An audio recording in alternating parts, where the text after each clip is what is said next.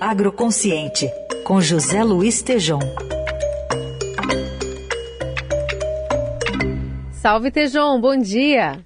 Salve, Carol, bom dia, bom dia a você, ouvintes, tudo bem por aí, né? Tudo bem por aqui. Tejom, ontem o, o ministro Joaquim Levi é, disse ao Estadão que o ciclo do baixo carbono pode ser tão bom quanto o ciclo do ouro e do café. E sobre números, queria te ouvir sobre esses ciclos econômicos fortes, como é que essa era do baixo carbono reflete no PIB de estados e pode refletir ainda mais daqui para frente. É importante a observação do ex-ministro, que, aliás, está terminando um estudo na Universidade de Stanford, nos Estados Unidos, a respeito é, de tecnologias sustentáveis e a nova economia é, de emissão líquida zero é, de carbono. Mas a COP26, Carol, ela iniciou lá agora em Glasgow e o Brasil está lá muito bem representado na sociedade civil organizada. Muitas associações, coalizões, concertação da Amazônia. E o item chave, eu conversei com a TNC, The Nature Conservancy, uma ONG importante no mundo sobre natureza e clima. A Karen Oliveira, gerente de política pública e relações governamentais, estava lá representando a TNC. E a ênfase por exemplo, da TNC e de todos com quem eu tenho uh, uh, observado, é acabar com o desmatamento, esse é o ponto número um. O segundo item é estratégias de transição para essa economia de baixo carbono. E, aliás, curiosidade, lá em Nantes, na França, foi criada a primeira escola do mundo de a, a transição ecológica para essa nova sociedade. O terceiro item, ajuste de fluxos financeiros ao longo das cadeias bioeconômicas, uma espécie de um fair trade, nesse novo complexo agroambiental. E o quarto item, investimentos baseados na natureza, Nature-Based Investments. E a TNC, perguntei exatamente isso, como é que isso pode ser contabilizado, né?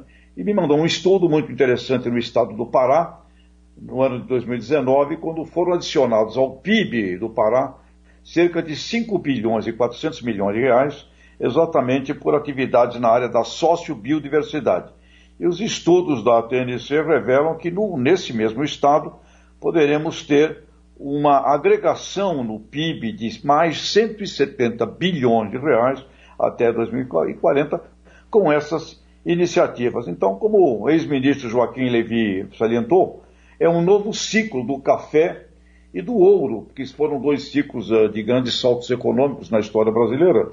E aqui eu acredito, Carol, e eu acho que temos que desafiar cada vez mais uh, os nossos economistas e os nossos pensadores a colocar números nisso tudo. Eu creio que dobraremos, dobraremos o PIB do Brasil se compreendermos essas estratégias muito positivas do ponto de vista de, uh, de Brasil agro, agroambiental, como esse estudo da TNC revela lá no estado do Pará, Carol. Uhum. Bom, a gente está com essa COP é, começando, um olho muito desconfiado sobre o Brasil pelos líderes que estão ali representando suas nações. Como é que você é, observa esse início de COP 26, discussões para o futuro do planeta, Tejon? Olha, eu observo de uma maneira, aliás, homenageando aqui o paraibano, Zé Neumann, a Roberta Miranda, o Ariano Suassuna, né, um hum. cara extraordinário, pensador, tinha uma frase genial. O otimista é um tolo, o pessimista é um chato. Eu sou um realista esperançoso, dizia o Suassuna.